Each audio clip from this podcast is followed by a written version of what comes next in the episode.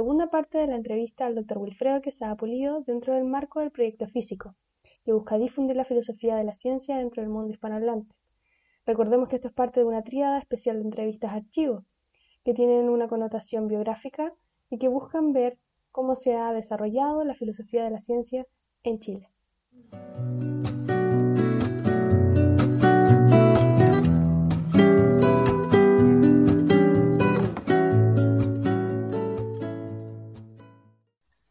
Y ahora moviéndonos quizás a, otro tema, pero que quizás nos lleve a volver un poco atrás por lo que nos has contado, eh, tu amor por la matemática, la lógica. Y me gustaría tocar un poco algo que afirmaste hace algunos años atrás, que tenía que ver con, para responder preguntas tales como quién revisa, cómo se revisa y qué hace posible la revisión de la matemática, debemos ahondar en una cuestión epistemológico trascendental que es un asunto previo a la misma posibilidad de revisión y que el mejor trasfondo para esto se encuentra en el naturalismo de Quine.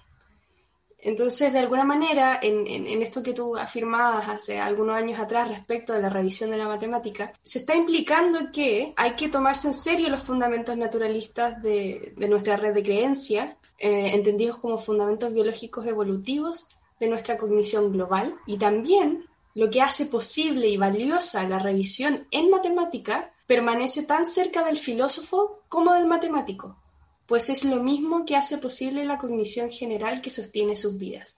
A mí realmente me pareció fascinante y me gustaría saber si es que sigues manteniendo esta postura y si no, qué ha cambiado o qué ha evolucionado respecto de esta visión que tú tienes sobre la revisión de la matemática. No, yo sigo manteniendo mi postura, eso lo diría. Pero lo que sí tendría que ser alguna aclaración. O sea, en general, yo em, creo que, eh, digamos, lo que planteaban ese, en ese artículo, que es una discusión un poco con, con los filósofos de la matemática de México, Silvio Pinto, Max Fernández y otros, tenía que ver con justamente una cuestión que emerge cuando uno discute el naturalismo O sea, yo en general creo que una filosofía matemática bueno, yo no soy platónico en, filosofía de la matemática. Y, por supuesto que tiendo a ser más bien naturalista, lo que es un poco ser un poco aristotélico. Pero lo que, lo que la, intención en el paper era un poco decir, bueno, partimos con el naturalismo de Quine, pero el naturalismo de Quine tiene eh, serios problemas, tiene serios problemas, y entonces hay que avanzar a algo diferente. Y en realidad tenemos varios naturalismos, porque tenemos el naturalismo de Quine y luego tenemos el mismo naturalismo de Penelope Maddy, ¿no? la gran filósofa de la matemática. Y en ese paper, de alguna manera, reviso a tanto a Quine como a Penelope Maddy. Lo que, lo, que no me, lo que no me gusta del naturalismo de Quine es que es prescriptivo, eh, porque en realidad, el, digamos, de alguna manera sugiere que la matemática también tiene que ser naturalizada y que eso tiene que impactar en la práctica de los matemáticos. Entonces, Quine diría que hay, por así decirlo, que toda la matemática relevante es aquella matemática que de alguna manera tiene una aplicación directa o potencial eh, en, el continuo de la ciencia físico-matemática. O sea, que, se puede expresar, se puede mostrar que esa, esas teorías, esos, teoremas matemáticos, sean de cualquiera de las áreas, digamos, de la matemática, deben tener alguna proyección en la misma red de creencia, pero como aplicaciones. Eh, y entonces, digamos, ahí comienza el problema, porque yo creo que lo importante en la, cuando uno va a, por así decirlo, razonar sobre el valor de la matemática, uno creo que es, un objetivo eh, incorrecto pensar en las aplicaciones per se. Yo sé que hay filósofos de la matemática que los ponen al centro, pero yo, yo pienso que eso es incorrecto. Porque a mí lo que me parece más importante de la matemática es que tal vez la matemática es el área en donde hay por así decirlo de una manera un poco light, ¿no? Pero donde eh, el, digamos, el, espíritu racional es más libre. Y, y, en ese sentido yo pienso que eh, lo que hay que mirar no es las aplicaciones matemáticas, sino la praxis de los matemáticos. O sea, a mí me parece que la praxis de los matemáticos es más importante que las aplicaciones. Cuando uno describe la praxis de los matemáticos, uno ve que ellos hacen cosas a veces muy locas, que uno piensa que por qué la están haciendo. Por ejemplo, en teoría de cardinales grandes ellos hablan de unos cardinales hiperinfinitos, o sea, ni siquiera, no, no son ni siquiera, digamos, cardinales de Canto, son cosas, son, son cardinales de Wooding, son cardinales inaccesibles pero muy grandes, eh, y, prueban teoremas increíbles, teoremas de Kuhnen y todo, cosas terribles, que no pueden tener ninguna aplicación en, en el espacio-tiempo conocido. Porque son, cardinalidades, potencias de cardinalidades, o sea, de, qué sé yo, de los reales, cosas de ese tipo. Entonces, es imposible pensar que esos teoremas podrían tener alguna aplicación. Pero no hay problema con eso. O algunos otros eh, axiomas o teoremas que hay en el conjunto. Y, entonces, lo que, lo que veía como complejo en la posición de Quine es que Quine dice, bueno, mi naturalismo funciona si, solo si, de alguna manera tiene aplicaciones potenciales, eh, digamos, directas o potenciales, y los matemáticos que están haciendo otras cosas en realidad están haciendo, no están haciendo matemáticas. Más o menos eso tiene que ver con la discusión sobre algunos axiomas que cuando rechaza, por ejemplo, el axioma de el, rechazo del axioma de constructividad, que es una, cuestión más formal, y cuando dice no, hay que aceptar el axioma de constructividad. Pero la mayoría de los matemáticos trabajando en teoría conjunta, por ejemplo, rechazan, o sea, siguen trabajando, dicen, no, no podemos rechazar ese axioma. Y eso no, tiene ningún problema. Es lo mismo que pasó cuando Cohen probó la independencia de la hipótesis continua. O sea, digamos, mostró que en realidad la hipótesis continua es independiente de la teoría del conjunto. Y, introdujo una técnica muy linda que la técnica del forcing y que la usan mucho los matemáticos. Y uno diría, oye, pero es que no, la teoría de conjunto se ve mejor si tú aceptas la acción de elección y la hipótesis continua. Bueno, pero ¿qué da? ¿Qué da lo mismo? No importa vamos a mostrar que la hipótesis es independiente, nada más. Y vamos a tener una teoría de conjunto tipo Z, eh, ZF, o sea, Semelo Frenkel, con hipótesis continua y otra que no, y van a ver lo mismo en el caso de la geometría. Entonces, a mí, a mí me parece que eso es fundamental, y, ahí yo veía el defecto mayor de, de, la, propuesta de Quine, y también de alguna manera eh, Penélope May, digamos, yo seguía ahí a Penélope May, que también hace la misma crítica, pero lo que veía también como complejo en, en el caso de Penélope May es que ella, si bien coincidiría en rechazar este prescriptivismo de Quine, eh, por otro lado, sugería que eh, solo los matemáticos pueden revisarse entre ellos. O sea, usted, un matemático podría decirle, bueno, pero ¿por qué estás negando la hipótesis continua? ¿Por qué estás usando, qué sé yo, esta técnica? Porque son los matemáticos, por así decirlo, los expertos que pueden poner criterios metodológicos y revisarse entre sí. Y a mí tampoco me gusta eso, porque lo, que yo pienso eh, es lo siguiente, es que en realidad, eh, si bien la matemática es el espacio de mayor libertad para el espíritu racional, creo yo, habiendo estudiado un poco alguna teoría, en fin, mirando, de ninguna autoridad tal vez para hacerlo, pero mirando, pienso que eh, hay una libertad, pero esa libertad está relacionada con lo que nosotros somos como seres naturales. Y los matemáticos son seres naturales. A lo mejor algunos quieren convertirse en ángeles, eh, porque por ejemplo probaron el teorema Fermat y, él, igual es casi un, un ángel, ¿no? Pero eh, tiene esta cara de ángel, así es una cosa muy rara. Pero son eh, seres naturales y hacen lo que puede hacer un ser natural. Entonces, para mí esa es también una hipótesis fundamental. O sea, yo pienso que si tuviéramos, en vez, siempre lo digo, en vez de tener en promedio, los matemáticos tienen en promedio 150 de 6, por decir algo, si tuviéramos, si nuestro cerebro pudiese soportar, qué sé yo, 400 6 o 500, la matemática que tendríamos ahora sería diferente, porque es evidente, es, evidente, sería así, porque tendríamos mayor cantidad de conexiones neuronales que todas las que imaginamos ahora, y entonces eh, un niño de, digamos, de preparatoria podría hacer, eh, digamos, logaritmo en primero y segundo, porque sería obvio, sería obvio, no, no, no, sería algo que, que, nos sorprendería. Tenemos la matemática que tenemos porque somos seres situados y, y tenemos restricciones cognitivo-neurológicas que son obvias también determinadas. Sabemos qué sector del cerebro nos permite hacer la matemática que hacemos y todo lo demás. Entonces, eso está muy claro. Y entonces lo que yo sugería ahí es que en realidad, si bien el matemático tiene la mayor libertad tal vez que cualquier ser que está haciendo teoría, igual está limitado. Y esto significa que los teoremas que propone, las teorías que descubre, están relacionadas con esas restricciones. Y ahí me parecía a mí que es importante introducir el elemento cognitivo naturalista que de alguna manera puede haber otro tipo de teoría, no estoy privilegiando esa, solo que le puse como un ejemplo el artículo, las teorías que habían desarrollado Rafael Núñez y Josh Rakoff en su hermoso libro de, de, dónde vienen las matemáticas. Y porque ellos muestran de alguna manera que eh, finalmente, aunque digamos podamos pensar que el teorema de Euler habla de algo que es completamente abstracto, hiperabstracto, de alguna manera, si uno hace el recorrido a través, de, vuelta a través de los mecanismos de metaforización que ellos sugieren, puede ser otro, uno llega a la base, a la base natural, a la base en que, ese, que Euler, ese matemático, propuso ese teorema, pero ese, teorema está vinculado a sus propios mecanismos cognitivos, a sus propias restricciones. Y eso es lo que a mí me parece que, digamos, mostraría que de alguna manera, y esta es la parte más arriesgada de la, de propuesta, eh, permitiría que eh, alguien, incluso no matemático, pudiera tener una opinión sobre algo matemático, pudiera revisarlo, porque el, continuo cognitivo es el mismo, es el mismo, o sea, perfectamente podría ser así. Eh, no necesitamos confiar solamente en que una persona que se formó académicamente de una manera tiene cierta autoridad para, por así decirlo, dar una opinión que finalmente, en, estoy hablando de la matemática, eso es la parte más radical, que, otra persona que no la tiene. Yo creo que, bueno, y ahí tal vez hay, algo más, en cierto sentido, platónico, ¿no? Pues, pero en, el sentido naturalista, que yo creo que eh, el esclavo también podría eh, decir algo. Si, si, fuera, si fuera bien orientado, sin saber nada de matemática, podría llegar a decir algo, podría llegar a revisar. Pero no, no es porque puede acceder a una idea de alguna manera eh, platónica, sino es porque en realidad tiene las mismas restricciones y tiene los mismos grados de libertad que tiene el otro.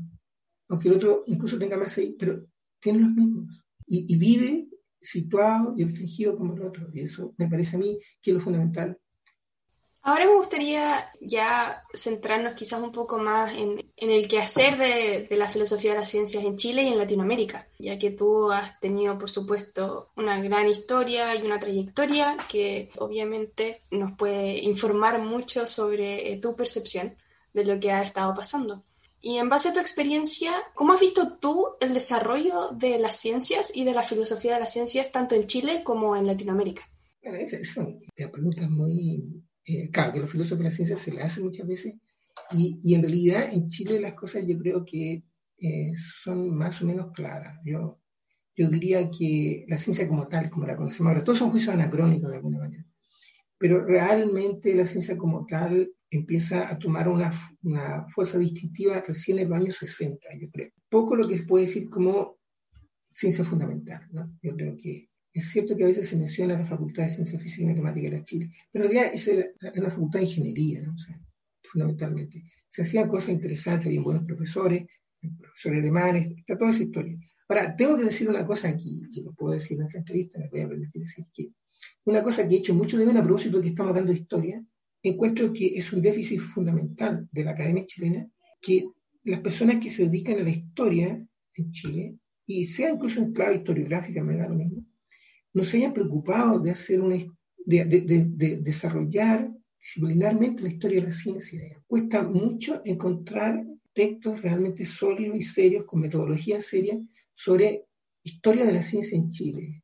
A veces terminan en, relatos, terminan en cosas, lo de Molina, la bate Molina, y está bien, pero la verdad es que eh, yo creo que, y es una crítica por supuesto a la escuela de historia del país, de que es llamativo que no haya una formación en historia científica, que puede ser local, puede ser regional también.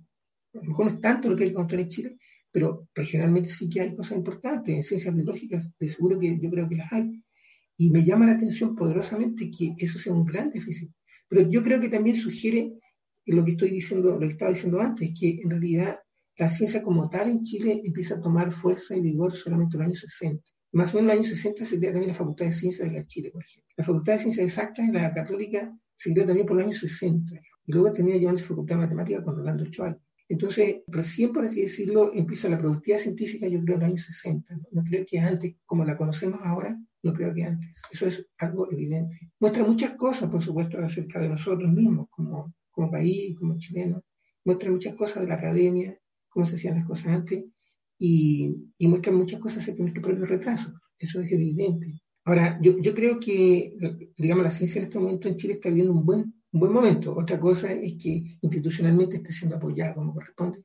Pero yo creo que de los años 60 en adelante se han hecho cosas formidables en ciencia y muchos de nuestros científicos están destacándose afuera y, están interactuando mucho y es lo que se necesita.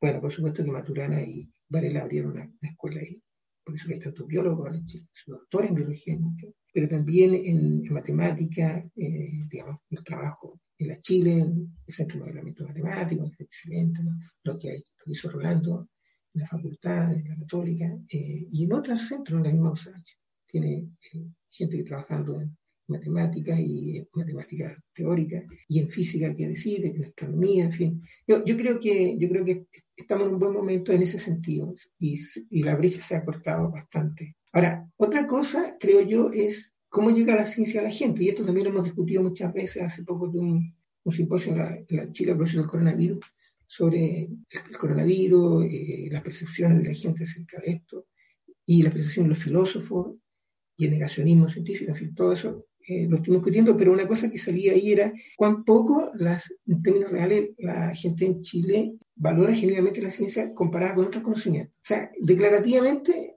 pero ya sabemos, todo está, eso está estudiado en periodismo, el tipo de declaración que se hace. Es inconsistente, eh, la gente dice valorar mucho la, ciencia. Bueno, están las encuestas de CONICET del año 16, ahora el año 19, hace poco. Y la gente como que se florea mucho diciendo que cree en la ciencia, que le encanta. Pero luego, claro, viene que más del 50% sigue creyendo en los milagros, todas estas cosas, esto, esto es, lo real. Y luego dicen, bueno, sí, eh, valoramos la ciencia el 70%, pongámosle, pero igual sentimos que es peligrosa el 70%. O sea, digamos, hay mucha inconsistencia y en general yo creo que hay, obviamente, me parece a mí y mis colegas también en filosofía de ciencia, que están de acuerdo, que eh, eh, la cultura científica en Chile es un déficit todavía, muestra déficit importante. O sea, bueno, es como una cosa muy rara porque es como vivir una ambivalencia permanente, ¿no? O sea, las personas, yo, creo que la mayoría se va a ir a vacunar, por supuesto, los antivacunados hace poco, pero hacen eso y entonces siguen a la ciencia, pero luego se automedican. Entonces, es como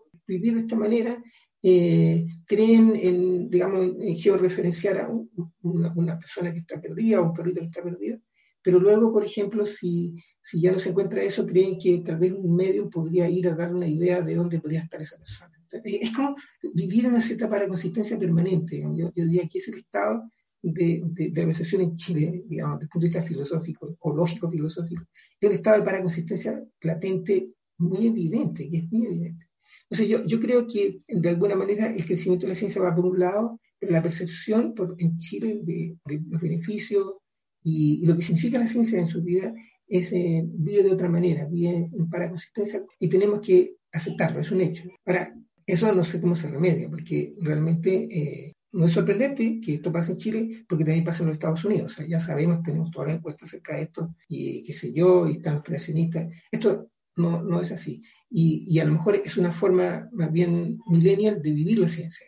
¿Quién sabe? Es, muy probable que sea un estilo millennial de vivir la ciencia. O sea, la vivimos de una manera como eh, en, en, estado de paraconsistencia en que usamos lo que nos conviene y rechazamos cuando nos parece que no. Y, y a lo mejor, eh, bueno, tenemos que pensar que vamos a estar así por mucho tiempo porque yo creo que eh, lograr un esclarecimiento universal acerca de los beneficios de la ciencia, en fin, algo imposible de pensar. Creo que, creo que en, este punto lo que uno tiene que hacer es enfatizar, y eso nos toca a nosotros los filósofos de la ciencia, enfatizar el valor que tiene la ciencia en las vidas de las personas, hacerlos que eh, tomen resguardo acerca de los abusos de la ciencia, porque ciencia, por supuesto, se puede abusar como todas las cosas.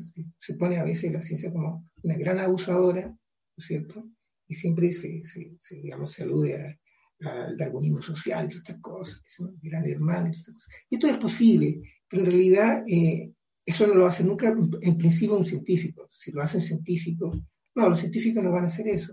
Son otras personas que quieren usar la ciencia para su propósito inconfesado veces, pero los científicos no, yo creo que tienen a veces más claros que, que mucha gente, que hasta los propios filósofos, sus propios límites. Yo creo que eh, porque hay comités de ética en casi todos, saben lo que tienen que hacer y, saben los recuerdos que hay que tomar. Entonces, pienso que todos esos aspectos más negativos que puede, digamos, a veces tener la ciencia, no, hay que ir a, a, imputárselos a los científicos, sino que hay que ver eh, a otros responsables de poner resguardos para el uso o el abuso de la ciencia. Eso es en lo que respecta a, a la ciencia en Chile.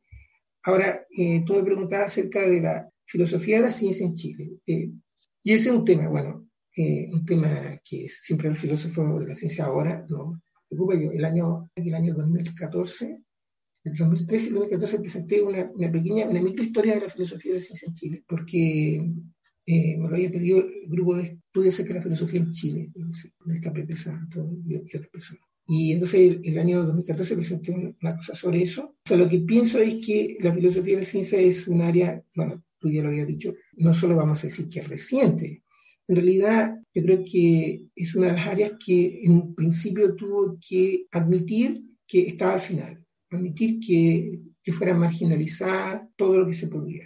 Yo, yo creo que hasta, el golpe de Estado, eh, digamos, se hizo filosofía de la ciencia, yo, bueno, eso es lo que decía en, este, en esa presentación, pero en general la filosofía que, la ciencia que se hacía antes del 11, en realidad si uno la mira desde ahora, no, es una visión anacrónica, ¿no es cierto?, eh, de las cosas, pero eh, no podríamos decir que era lo que hoy llamarían filosofía de la ciencia. en general, uno, si uno observa a las personas que, que hacían filosofía de la ciencia, y ahí sacaría un poco, eso sí, a Roberto Torretti, porque Roberto se va en el año, comienzo del 70. Pero algo yo supongo que alcanzó a hacer de filosofía de la ciencia e investigar sobre filosofía de la ciencia, pero las personas, los grandes nombres de ese tiempo, que era Schwarzman, eh, Desiderio Pape, en fin, antes del golpe, eran era como lo que yo llamo la, corriente más bien romántica, había un cierto romanticismo acerca de la filosofía de la ciencia, que se confundía con la historia de la ciencia, y también estaba otra corriente que era más bien más proclive a, los estudios de lógica, pero también en una perspectiva un poquito ideológica que era la perspectiva de Regano y de Gerdestal. Pero si uno examina lo que ellos hicieron, y en ese tiempo me puse a leer cosas de Pab, en fin, de Schwarzman, también lo de Regano, que lo conocemos bien,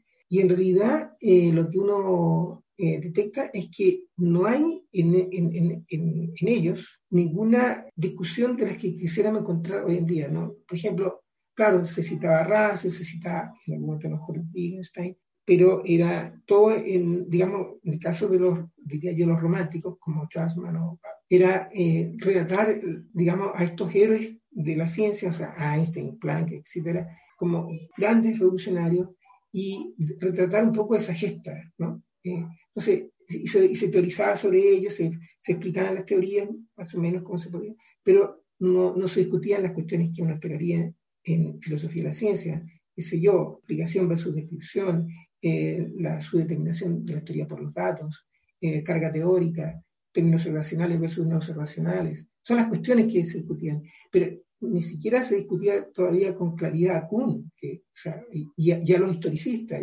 Estamos hablando de fin de los años 60, donde ya, ya, eh, ya ingresaron los, historicistas con Hanson en adelante, y, y no vemos eso.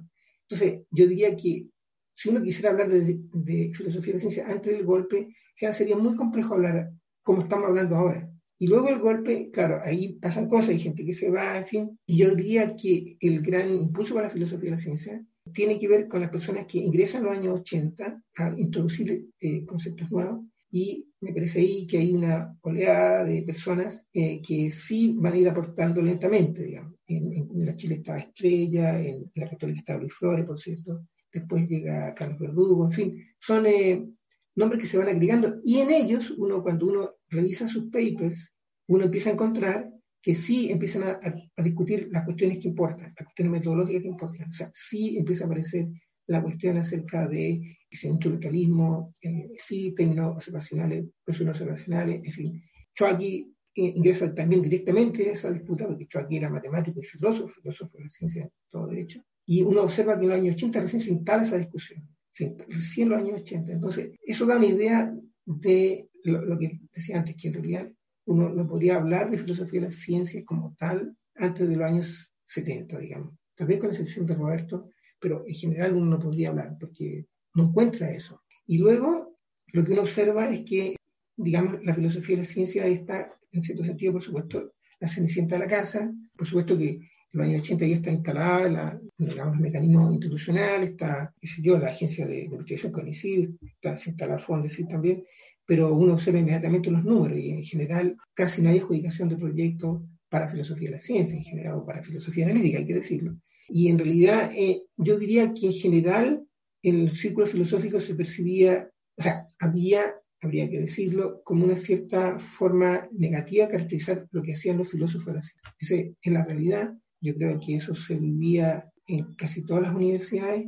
Y lo sorprendente es que eh, en la USACH, que todavía está intervenida, o sea, que está intervenida todavía por los militares, el 85 se crea el Magíster de Filosofía de la Ciencia y permite que se cree un espacio para eh, reflexionar sobre la ciencia. Por supuesto que eh, ahí había probablemente intencionalidad ideológica, quien, quien podía dudarlo, digamos, era la universidad intervenida.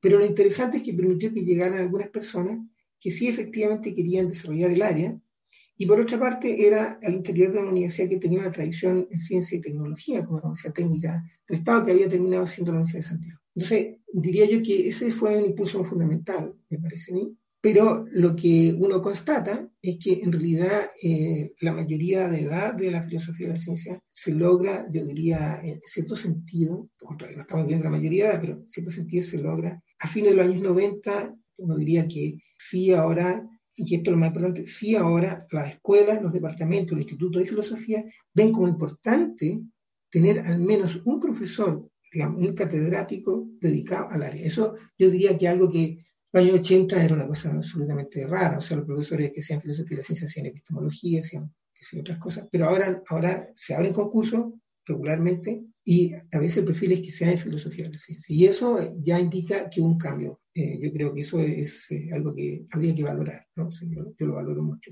porque en general hemos trabajado, eh, yo diría, bueno, me siento partícipe de eso, hemos trabajado desde el punto de vista formativo para que eh, personas eh, tengan su grado en Chile y luego se vayan a profesional extranjero y luego puedan insertarse en la academia y puedan seguir desarrollando el área. Eso es lo que hemos querido hacer en la USACH y en general en mi trabajo maya la USACH, ese, es mi propósito. Bueno, si, si llegan estudiantes a la USACH yo los voy a formar, eso es lo que me toca y lo que me encanta, pero yo estoy abierto, digamos, en general siempre estaba abierto a formar a personas más allá de que estén o no en la USACH. Y yo creo que se ha ido logrando algo concreto ahora y, se observa, como digo, en esta actitud que han ido tomando las escuelas de filosofía del país, me parece que es un índice importante a tomar en cuenta. Y, tomando en cuenta también, claro, el contexto histórico, que, que, es algo muy reciente, algo muy nuevo, pero que ha ido fuertemente desarrollándose en estos últimos años, y combinando eso con lo que nos contabas hace un rato sobre el contexto de la percepción de la ciencia o de la percepción del quehacer científico en Chile, ¿cómo has visto tú el desarrollo del vínculo entre filosofía y ciencia, particularmente en el diálogo que se puede establecer desde los filósofos de la ciencia y los científicos? y cómo quizás ese diálogo puede ser una pieza clave para poder mover un poco más el impacto que tenga la ciencia y la filosofía de la ciencia en nuestro país.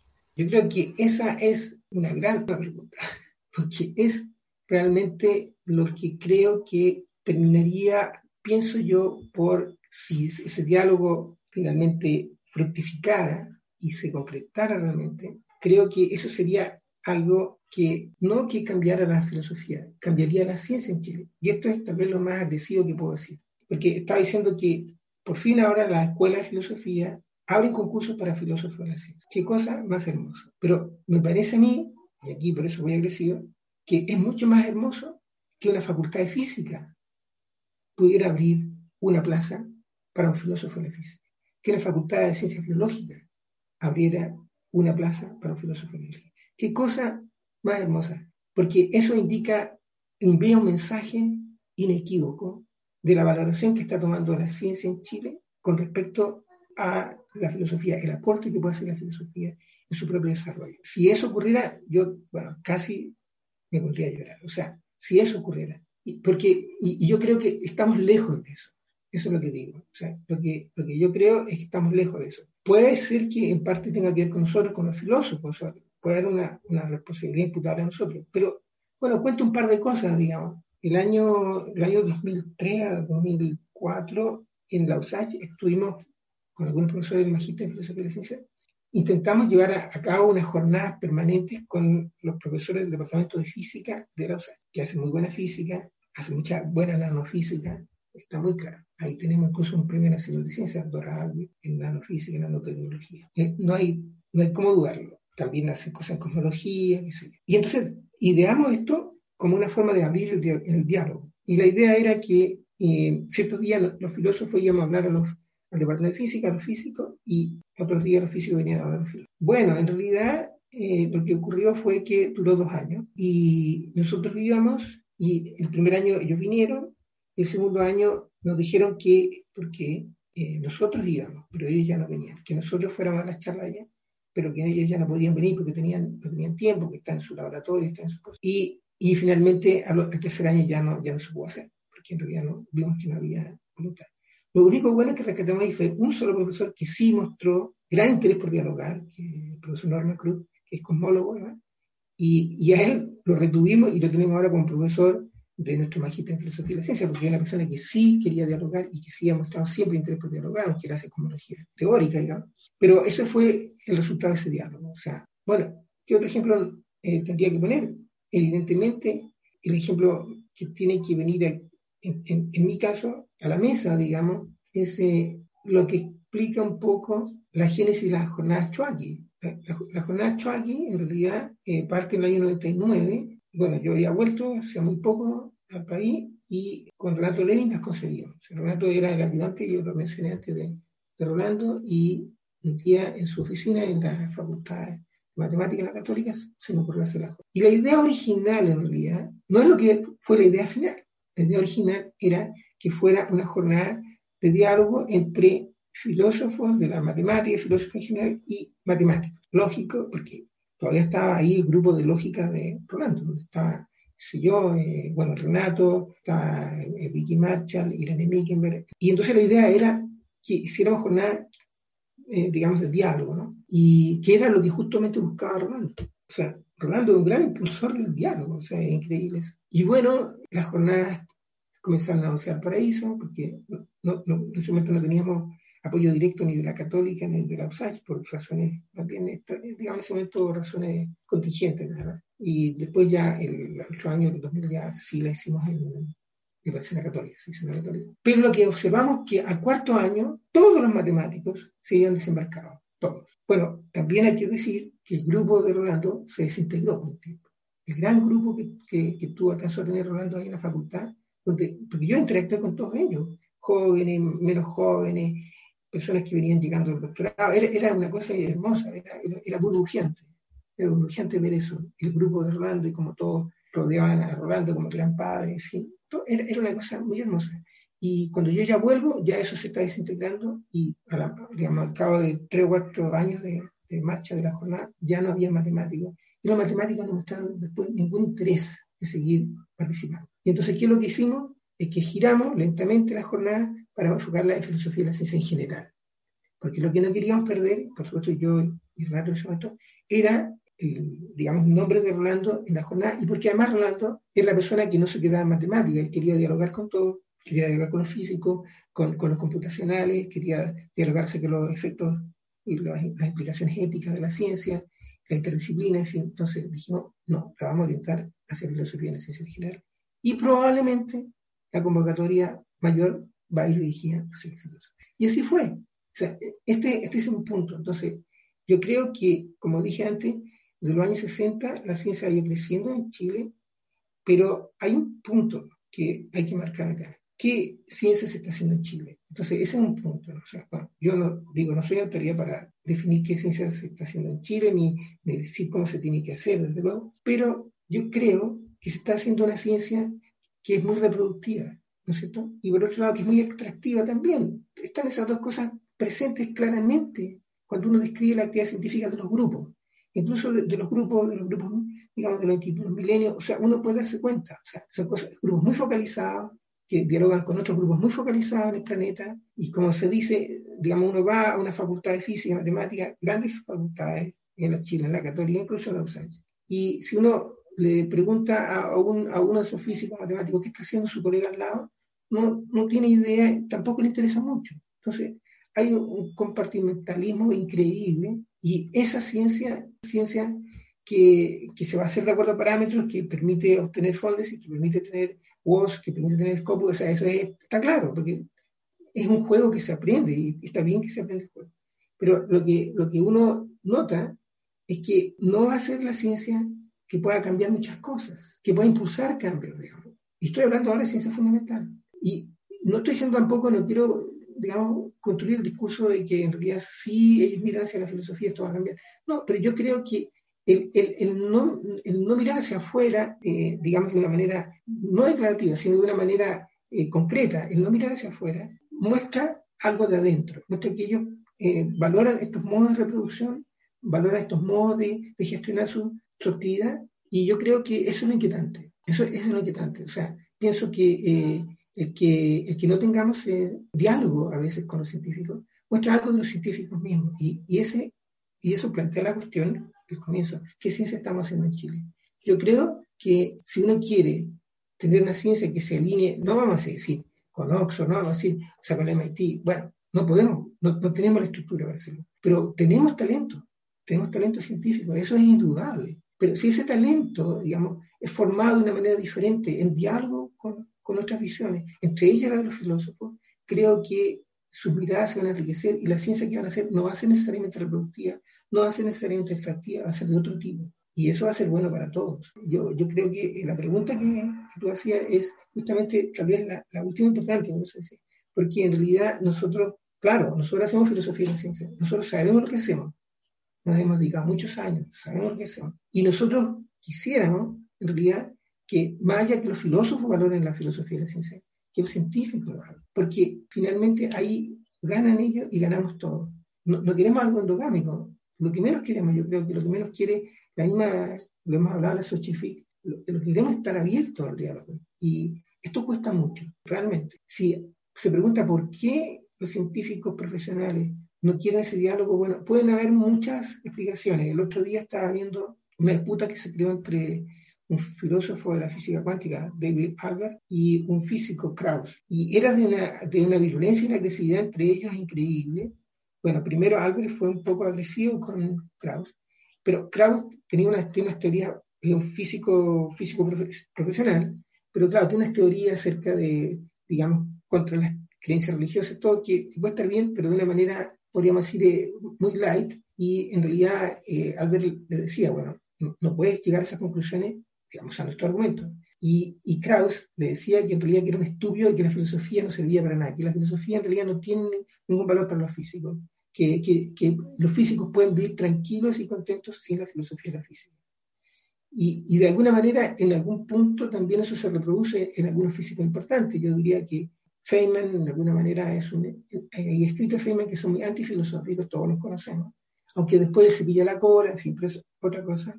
Lo mismo en el caso a veces de Hawking, ciertas declaraciones, por así decirlo, de la filosofía que yo creo que, que, no tiene que ver con lo que se hace en filosofía, como indicando que hacemos metafísica, digamos, aristotélica o una cosa de ese tipo.